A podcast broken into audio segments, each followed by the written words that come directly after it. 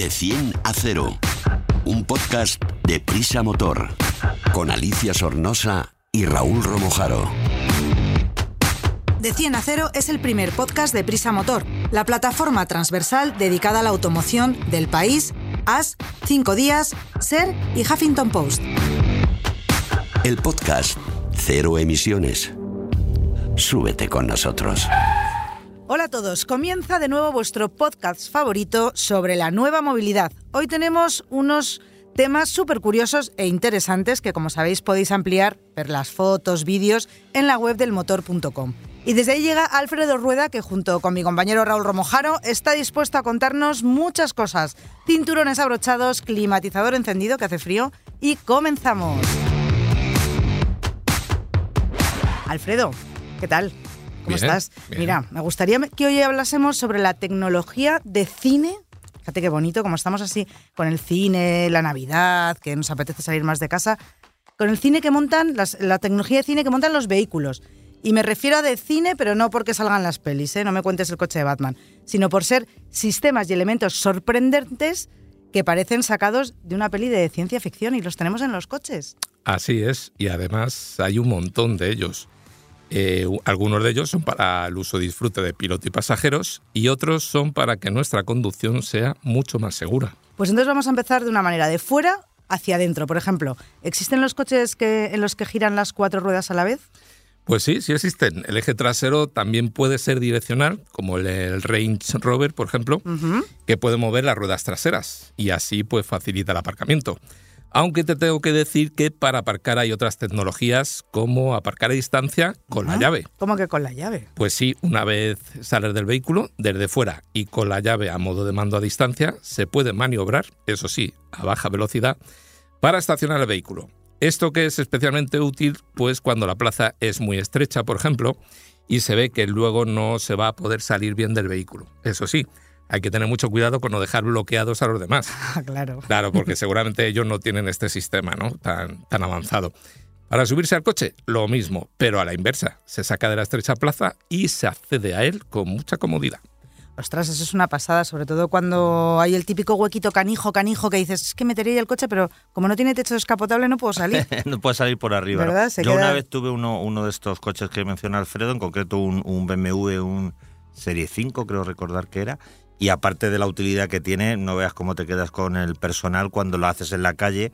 Lo hice para probar, antes de aparcarlo en un sitio, lo hice en un lugar amplio y con espacio para, para aparcar. Y claro, ver el coche moverse solo desde fuera con el mando de, de la llave, pues la verdad es que es algo realmente curioso y la gente no da crédito. Te ¿no? iba a Lo que está preguntar viendo. Que si lo hacías, si lo habías hecho por necesidad o para No, vacilar. no. Era, era- bueno, más que para vacilar, para para, para probarlo. probarlo antes de eh, meterlo en un sitio estrecho, por si te equivocas, porque hombre, tiene su truquillo, ¿no? Como dice Alfredo, funciona como una especie de pequeño joystick o, o pantalla táctil y bueno, pues hay que tener un poco el tacto cogido para que para que el coche no se te dispare, ¿no? Y lo, lo termines empotrando contra la pared. Y esto en una llavecita, pero con el móvil, ¿qué podemos hacer? Porque ya si con una llave podemos hacer todo esto, con el smartphone... Pues mira, se puede convertir en la llave del coche. Ah, es como una llave digital. Te acercas al vehículo y lo abres. Pero más curioso que esto del teléfono, que repercute en nuestra seguridad, es lo que se consigue hacer con las luces llamadas Matrix. Toma, como la peli. Eso es. Pero bueno, esto se compone de un montón de LEDs individuales que se encienden o se apagan en función de lo que tienen delante. ¿Y por qué hace esto? Pues para no deslumbrar al resto del tráfico, ya sea el que viene de frente o el que circula por delante de nosotros. Esto hace que la conducción nocturna sea mucho más segura porque la de luz solo se modifica para no cegar al resto del tráfico y nunca se reduce la intensidad. Y no tienes que estar ahí dándole a la palanquita que si pongo las luces, que si las quito, ¿no? Porque Eso si lo hace automáticamente... Oh, Eso qué es. bien, ¿no? Esto sí que me gusta. Bueno, también sé que algunos coches montan un radar o un radar que detecta a otros vehículos, por ejemplo, manteniendo la distancia de seguridad para que no colisionemos en caso de frenada. Eso yo creo que lo hemos probado todos. Sí, pero lo que pasa es que además de este radar también se utiliza junto con una cámara de visión nocturna que funciona por infrarrojos para detectar si hay algún animal o persona cruzando la calzada en nuestra trayectoria y antes incluso de que nosotros lo veamos. Además, este radar también detecta si viene algún coche cuando el nuestro está parado y evita que se abran las puertas traseras por seguridad, hasta que no haya ningún vehículo cerca, claro. ¿Cómo que no nos deja abrir la puerta trasera por seguridad? Eso es alucinante. Los niños no se te escapan del coche. Eso y, es. y evitará un montón de accidentes en autovía, de esos de la gente que sale del coche para poner el triángulo y acaba Sí. atropellado. O nosotros que vamos en moto, Totalmente. si te acercas a un vehículo que está parado y no te le dejan abrir la puerta trasera porque detectan nuestra moto, que, que bien, ¿no? Mm, Estos temas me gustan. Pues evitamos un accidente Sí, bastante sí. feo. Bueno, mucha tecnología para protegernos, pero a la hora de ver el coche más bonito, más cómodo, hay nuevas tecnologías. Porque a mí, por ejemplo, me encantaría tener un coche del color dependiendo de la ropa que llevara, por ejemplo. Qué coqueta. ¿Verdad? Pues sí lo hay, pero mira, antes de contarte Anda. esto de la pintura, según tu estado de ánimo, también puedes cambiar el olor del coche. Es decir, Mm. puedes montar aromaterapia como en un spa. Los conductores pueden solucionar normalmente entre varios aromas preestablecidos, según sea el estado de ánimo, y este sistema lo que sirve para encubrir un poco también los olores persistentes del vehículo, Mm. por ejemplo, si se fuma, se come a bordo, etcétera. E incluso permite cargar pues una esencia personalizada para refrescar el ambiente Oh, mi colonia favorita, por ejemplo. por ejemplo.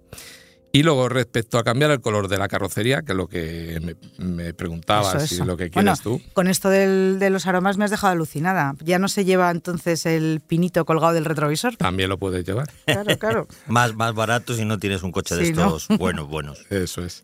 Sí, porque además todo este tipo de sistemas normalmente eh, pues se- se montan en coches de alta gama. Y se pagarán caritos, claro. Efectivamente. Mm, Y bueno, ya lo del cambiar el color de la carrocería, pues ya es el no va más, casi, ¿no? Porque además de esas pinturas que según lo de la luz se ve de un tono u otro, pues esta tecnología que se llama e-ink, que ink es tinta en inglés, pues consiste en un revestimiento electrónico de 12 voltios que funciona de forma parecida a la pantalla de un libro electrónico.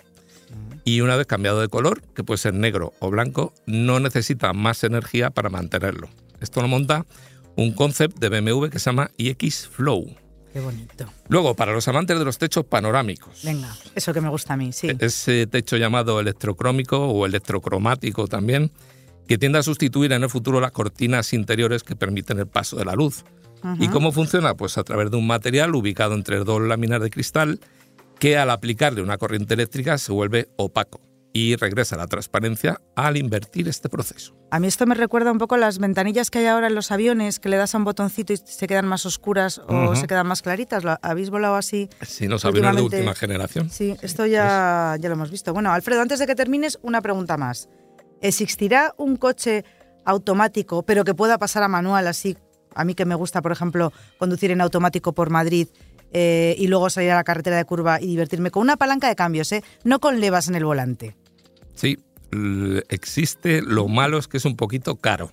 Vaya, Ahora te hablo del precio, pero mira, es el superdeportivo, el Koenigsegg CC850, que posee una transmisión automática de 9 velocidades, pero también puede funcionar como una manual de 6, con pedal de embrague y palanca de cambio manual tradicional, que era lo que tú querías. sí, a ver, ¿cuánto me sale la bromita? A ver si se lo voy a tener que... Ahorra, ahorra. Bueno, bueno, pues tienes un- que ahorrar un poquito, pero vamos, 3 millones y medio de euros. Bueno, Ah, bueno, eso es para nosotros. Pero eso es el coche, no el cambio. ¿eh? Ah, Te llevas o sea, el coche eh, entero. Me llevo, me el llevo el coche cambio con el entero, coche. Eso es. No solamente la opción del coche. Ahora, Menos como se estropee, no sé yo la broma de la factura, Hombre, eso- cómo tiene que ser, ¿eh? Eso nos estropea. Por ese pastizal, Alfredo, muchas gracias. Y bueno, ya sabemos que, que podéis escuchar, podéis, mejor dicho, ver, leer, ver fotos, vídeos en el motor.com, que está Alfredo ahí como un loco todo el día rascando los mejores temas para que podamos leerlos. Muchas gracias. A vosotros siempre.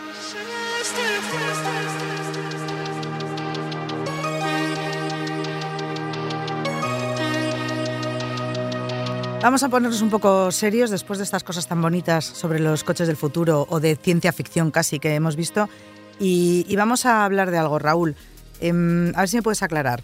Eh, nos han pedido muchos amigos que nos escuchan, que a veces me escriben y nos dejan cositas así, mensajes. Muy bien. que cuál es el valor residual de un coche y cómo se calcula. Porque es que esto es lo, lo de siempre, lo de me voy a comprar un coche, pero en cuanto lo compres ya vale muchísimo menos. Es como, ah, de verdad, que pues nada, me compro uno de segunda mano.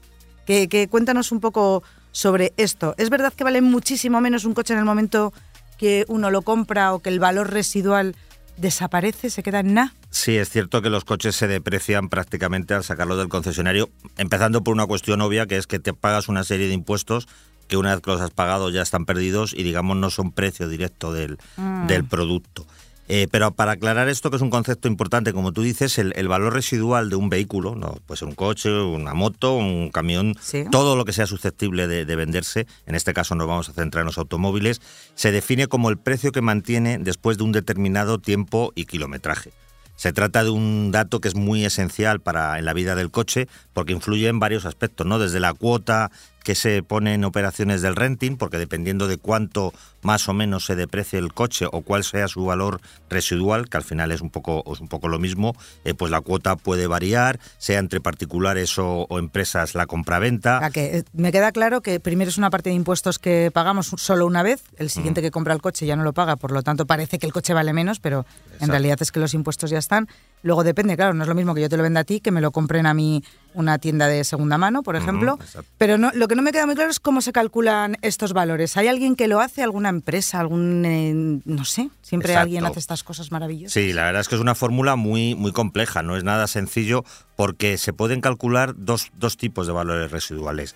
El, el valor residual, digamos, actual de un coche usado, que se- sería eh, entendiéndolo como el que conserva un coche matriculado en el pasado, un coche que tú has matriculado hace dos años, cuánto cuesta hoy, y también se puede calcular el valor futuro, es el que tendrá un coche que tú compras hoy dentro de dos o tres años.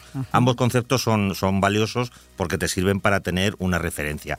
Y esto, en el 90% de los casos de las eh, operaciones de compraventa que se hacen en, en- en España y prácticamente en Europa, lo hace una empresa que se llama Eurotax, que está muy especializada, lleva muchos años haciendo esta labor y vende sus servicios a la mayoría de las marcas, al 90, 90 y tanto por ciento de las marcas, para que ellos tengan una referencia a la hora de vender un coche, saber con el paso del tiempo cuál va a ser ese valor residual, cuánto va a costar pasado un, de- un- un determinado periodo y también un determinado kilo- kilometraje. Lo normal, el, el parámetro, digamos, clásico o básico para calcular esto serían tres años a 10.000 kilómetros al año, es decir, tres años y 30.000 kilómetros. Digamos que es la, medida básica para calcular el, valor residual de un coche, pero a partir de ahí se puede calcular el valor, ellos calculan el valor 5, 10, 15 años. Ellos van calculando la, la depreciación dependiendo de, de estos dos factores esenciales, pero desde luego no son los únicos. Hombre, 15 años ya me parece mucho, que quieren que nos quitemos los coches de encima como, como muchísimo a los 10.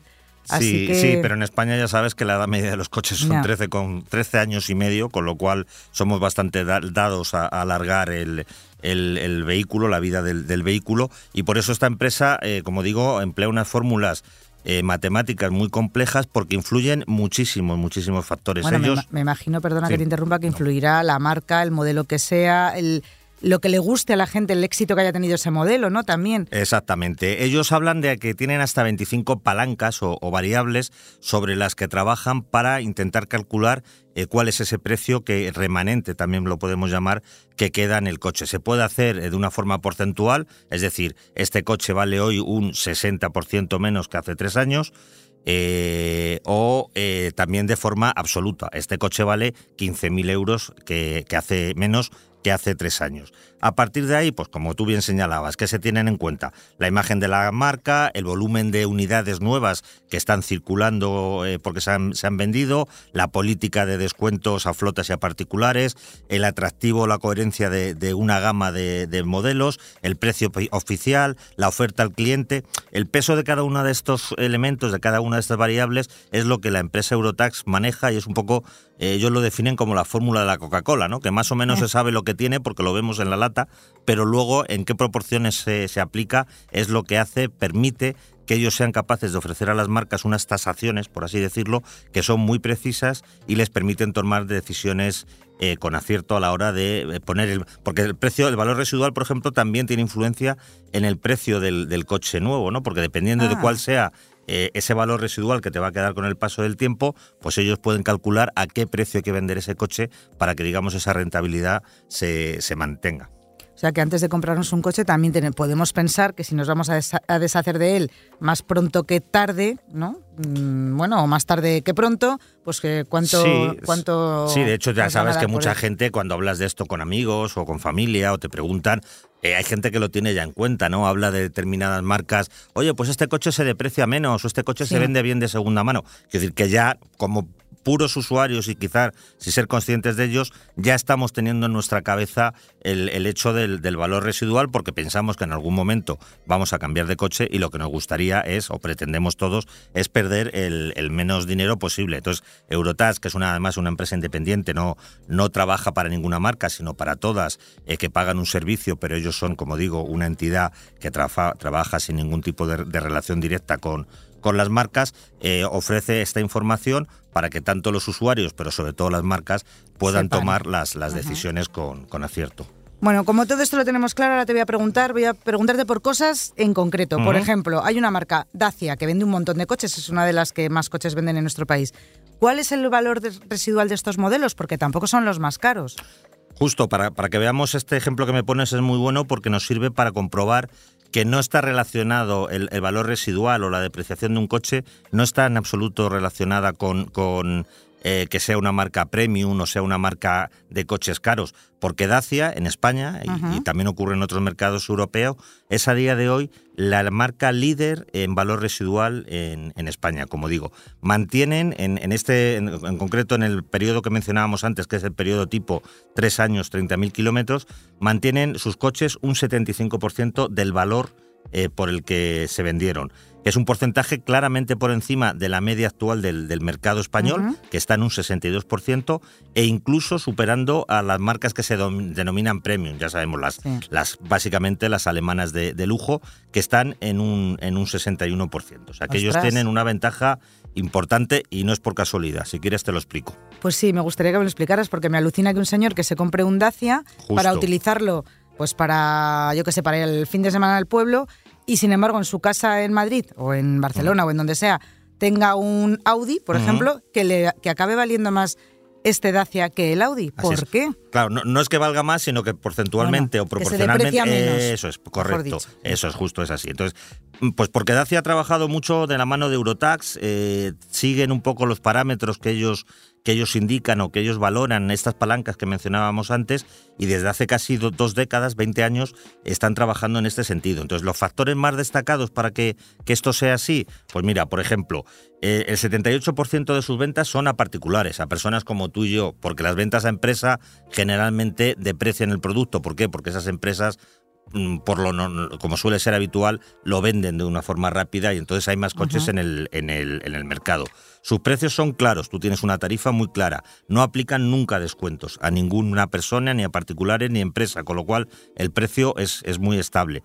Las gamas son simples y, sencillas de entender, con lo cual también el cliente sabe muy bien lo que, lo que compran. Tienen motores eficientes, porque por ejemplo tienen mm. una gama de GLP, de gas licuado del petróleo, del que hemos ya hablado aquí, y, eso permite que la gente también valore esta, esta cualidad.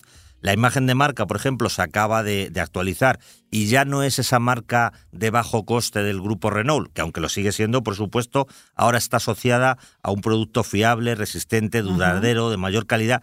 Todo esto lo metes en una, en una batidora y lo que da como resultado es quien, quien se compra un Dacia o quien luego o quien lo vende sabe que a la hora de recomprarlo va a tener ese 75%, que en tres años es una barbaridad eh, de, valor de recompra. Con lo cual, ellos han sabido esa fórmula de la Coca-Cola que decíamos, la han aplicado a la perfección a sus modelos y disfrutan de esto, que es una ventaja muy significativa, porque entre otras cosas permite que su red con los vehículos de ocasión siga ganando dinero, porque los compran bien, lo pueden volver a vender. Me parece, sí, sí, me parece una marca en este aspecto redonda, porque te compras un coche económico. Barato yo creo que ya no hay nada, en este mundo, pero bueno, un coche económico que va muy bien, que, tiene una mecánica fiable, que no está mal acabado por dentro, que tiene, tiene material de calidad y sabes que si lo tienes que vender de segunda mano no vas a perder tanto dinero como si te compras otro de, gama premium, de estos que estamos hablando. Justo esa es la clave y por eso es lo que mencionábamos desde el principio, que el valor residual, que en ocasiones nos suena un poco raro o a un término económico que no nos afecta, en realidad sí, que es muy, muy importante, no solo para las marcas, sino para los compradores. Bueno, bueno, pues nos queda súper clarito. Vamos a escuchar ahora esta música para ver si sabes a dónde vamos. Te analizamos un vehículo en de 10 a 0. Hoy vamos a hacer un test picadito del nuevo vehículo de la sueca Polestar, una empresa de automoción que está participada a partes iguales por Volvo, que todos conocemos, y el grupo chino Geely. No sé si lo estoy diciendo bien, Raúl. Más o menos yo creo que sí. Yo lo diría igual. Sí, pues Geely. Eh, inició su actividad en 2017 y en 2019 presentaron su, su híbrido enchufable, que es el Polestar 1, con ambiciones de competir con rivales como Audi, BMW, Mercedes o incluso Tesla. Y lo hacen, que ya lo están haciendo, con un producto que se fabrica en China, pero que se ha diseñado y configurado para satisfacer las mayores exigencias y con todo el bagaje tecnológico de Volvo, que, que es la que lleva de la mano a este, a este híbrido. Lo has explicado fenomenal, es justo así. Volvo, digamos, pone la experiencia y la tecnología y Geely, que es un, grupo industrial chino poderosísimo, pues pone toda su capacidad de producción para crear una gama de productos que ya están lanzando y cuyo primer ejemplar o primer modelo es el Polestar 2. Y en concreto en esta ocasión, Alicia, hemos probado una edición muy, muy especial. Que la vas a decir tú porque el nombre es muy raro y muy largo y te lo dejo a ti. Es complicado. Es el Polestar 2 se llama BST, eh, son unas, no son siglas en realidad, es eh, abreviar la palabra beast, de bestia en inglés, que era un poco como quieren definir eh, en principio este coche, pero es posible que se convierta incluso en una subgama dentro de la marca o en una, en una versión deportiva y con altas prestaciones y luego el, segundo apellido sería Edición o Edición 270. ¿Por qué este número y no otro? Porque para todo el mundo se van a fabricar exclusivamente 270 unidades, muy poquitas, de las cuales cuatro llegan a España y una a Portugal. Y de esas cuatro hemos tenido la posibilidad de probar una nosotros, eh, la, la, única que de momento había, había en el mercado español, porque es un coche, como decimos, exclusivo y, muy, muy especial. Bueno, pues venga, vamos, yo ya quiero conocerlo, que ya estoy deseando que me cuentes cómo es este Polestar 2, qué caracteriza su diseño y carrocería. Es una berlina. El concepto es de berlina, pero es bastante diferente a lo habitual o al, concepto que podíamos tener de berlina clásica. Tiene mucha personalidad y especialmente esta serie especial que se caracteriza por tener un, un vinilado con unas franjas negras que, recorre desde el capó al maletero, el techo, en plan así americano, que queda plan deportivo. en plan deportivo, que queda muy chulo. Y luego tiene detalles muy, muy llamativos, como son unas espectaculares llantas, también negras de 21 pulgadas.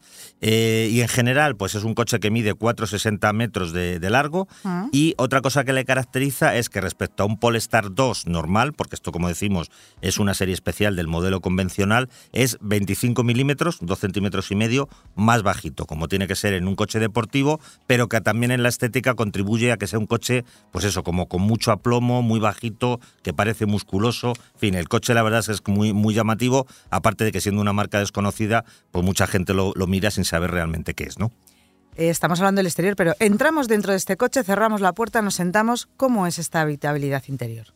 Pues es, bastante buena la, habitabilidad, porque como todos los coches eléctricos, al final, se, y en este caso concreto más todavía por un poco el, diseño sueco, eh, el espacio disponible es bastante diáfano, todo muy sencillo, muy simple, y, bueno, para un coche de su tamaño está, está bastante bien. Y luego el maletero también cumple, tiene 405 litros, entre ellos se incluyen 41 que están debajo del piso, al, al pues levantar el piso para organizar la carga eh, y tienes ahí otros 41 litros. También tiene un, accesorio que es que es, no es opcional, es de serie, que es muy, muy práctico, que es una especie de bandejita que la levantas y te divide el maletero en dos para que si llevas bultos o bolsas o el perro, el perro no se vaya y ropa y no mezclarlo. Exacto, no se vaya no se vaya mezclando ni moviendo y luego si abates los asientos, que es posible y, y al levantar el capó tendrías un espacio también muy amplio, pues superan los mil litros de capacidad, con lo cual en este sentido yo creo que cumple. Cumple, cumple.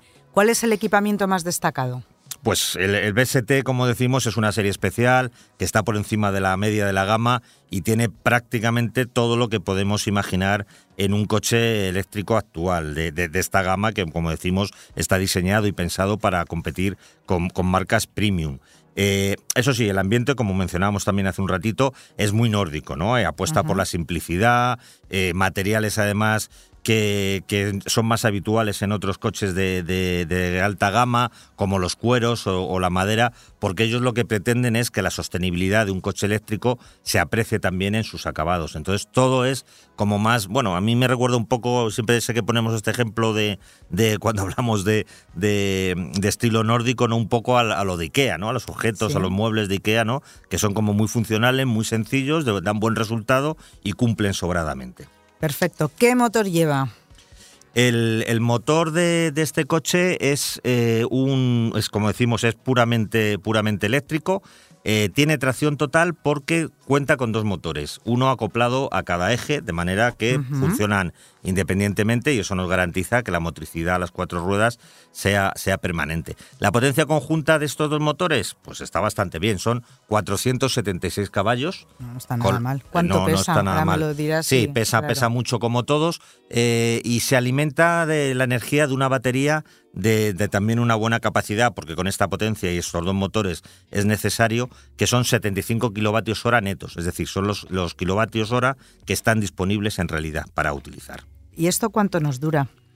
Pues aquí podemos, claro, es Depende, si siempre hablamos de que el consumo energético, sea de un motor de combustión o de un, coche eléctrico, está muy condicionado al, tipo de utilización que se, que se le da, pues en este caso de coches de altas prestaciones y mucha potencia, pues claramente es más así todavía. Si tú haces una, conducción normal, te dura eh, la batería un, determinado kilometraje y si lo que quieres es aprovechar todo ese potencial, pues te dura mucho menos. Polestar habla de un consumo homologado de 20,2 kilovatios hora cada 100 kilómetros. Perdón. En nuestra prueba ha estado un poquito por encima de ese promedio, en torno a los 24 kilovatios hora cada 100 kilómetros. O sea, la diferencia no es disparatada. Eh, si traducimos esto en gasto, en dinero, que es al final lo que entendemos más todos que estos kilovatios, pues al precio de, la energía del día de hoy, cuando estamos eh, grabando este, este podcast, supondría aproximadamente unos 8,8 euros cada 100 kilómetros que hablando de un coche de estas prestaciones que es capaz de superar los 205 kilómetros hora y que acelera de 0 a 100 en 4,4 segundos, yo creo que sigue siendo una cantidad de dinero bastante asumible. Quiero decir que un coche con este rendimiento similar en gasolina lógicamente no íbamos a gastar 9 euros a los 100 de ninguna manera, porque eso serían eh, un consumo pues de unos 4 litros aproximadamente. Nos íbamos a gastar un poquito más. Exactamente. Tú que has estado dentro de ese coche y lo has arrancado y te has dado una vuelta y lo has llevado por la carretera y por la ciudad, cuéntame un poco las sensaciones, ¿cómo se comporta? Es uno de esos coches eléctricos eh, de rango medio, no hablo de coches eléctricos de precios de precio inalcanzable, que a mí personalmente mayores sensaciones deportivas me ha, me ha transmitido. ¿no? Es un mm. coche, sí, sí, es un coche que da gusto conducir, es muy, muy, muy divertido. Eh, y es así por la carrocería rebajada que, que comentábamos antes, que al ir más bajito va más, más aplomado. Luego tiene otro detalle esencial eh, para ese comportamiento, que son unos amortiguadores que estoy seguro que a ti te suenan de la marca Olins, que es una ah, marca sí. en motor, nos gustan mucho los Olins. Porque son de altísima calidad y en este caso son regulables. En el capó delantero, que obviamente no hay motor, eh, tienes eh, unos mandos para lo que son las las botellas de, los amortiguadores que te permite la regulación y puedes adaptarlo a tu, a tu estilo de, conducción. Luego tiene mm, discos de freno, por supuesto, en las cuatro ruedas, pero eh, mordidos por unas pinzas que también te van a, sobrar, a, sonar, que son de la marca Brembo. Sabía que le iba a eh, Esta marca que tiene, que es también muy prestigiosa y material de mucha calidad, con seis pistones nada menos los, los discos, los, perdón, las pinzas delantera, con lo cual aquello, aquello como frena, un coche de carreras. Casi como un coche de, de carreras, efectivamente. Con todo esto, el coche gira muy plano, eh, en cualquier curva, no se altera en absoluto en las trazadas, se detiene, como digo, en un palmo, las aceleraciones son casi de un coche de carreras, en fin, es un automóvil que aun siendo eléctrico es para disfrutar a lo grande de la conducción. Bueno, pues vamos al turrón y nunca mejor dicho en esta época, que estamos ya todos de turroncito finos. Mm, ¿Va a ser más caro de lo que yo creo o no? A ver, cuéntame. Caro es, me temo que para ti, para mí, para la mayoría de nuestros oyentes es un coche caro. Eh, los Polestar, por definición, por posicionamiento en el mercado, van a ser coches, insistimos, de tipo premium, de, para competir con las marcas que, todos tenemos en, la cabeza de este estilo. Pero mm, bueno, pues es un poco valorar lo que te ofrece. Este, esta unidad en concreto, este, esta serie especial, cuesta 78.400 euros. Es una pasta, eso Ah. es- está clarísimo. Hay que compararlo un poco con cómo está el mercado eléctrico, pero lo que yo sí que creo es que quien lo pueda pagar, mm, creo que no se va a sentir defraudado por lo que va a obtener por ese dinero. ¿Y quién son las personas que se van a comprar o que pretende la marca que compren este modelo, este Polestar 2? Pues es un eléctrico, como decimos, diferente, con personalidad. Eh, pienso que es para quienes quieren combinar la movilidad sostenible con el placer de la, de la conducción deportiva. Porque cada vez vamos a ir viendo en este podcast, en, en la web del motor, ya lo estamos viendo, pero cada vez va a ser un fenómeno más evidente que ambos, ambos fenómenos, la deportividad y la eficiencia, se pueden dar la mano, se pueden concitar. Eh, los coches de, sin emisiones no tienen por qué ser aburridos y lo vamos a ir viendo cada vez más y este Polestar 2 eh, BST es una, un ejemplo claro de ello. Cuéntame ahora cuáles son los rivales. Ya vamos a hablar de todo. Venga, ¿quiénes son Sí. los que contra quién va a luchar este Polestar 2? Pues no, no, tiene, no tiene muchos rivales, sobre todo si nos referimos a la, a la versión BST, eh, porque es un concepto poco frecuente todavía. ¿no? Lo más similar que yo pienso podríamos encontrar pues sería un, un BMW i4, que es el- una- la- un modelo deportivo de BMW que sabemos que es todos sus modelos o casi todos tienen un, talante muy, muy deportivo, con lo cual podría ser un competidor. Y luego a mí también me parece pa- similar, aunque bueno, eh, quizá es un concepto más racional, más del día a día, pero también con muy buenas prestaciones y muchas posibilidades, el Kia EV6. Aunque yo creo que este, este, este Polestar está a un nivel superior, pero también podría ser una buena alternativa. Bueno, pues hasta aquí hemos llegado. Gracias Raúl por contarnos todas estas cosas sobre el Polestar. A ti, Alicia. No nos da más el tiempo, se nos acaba. Ya sabéis que podéis ampliar la información en la página web del motor.com y que deberíais, si os ha gustado, compartir el podcast, contárselo a vuestros amigos, pasárselo a los compañeros de, Eso, eso. de la oficina y suscribiros para que a nosotros pues nos tengan estén contentos con nosotros y sigamos aquí grabando cada semana contándoos la actualidad del mundo de la nueva movilidad. Feliz comienzo de este invierno que nos llega.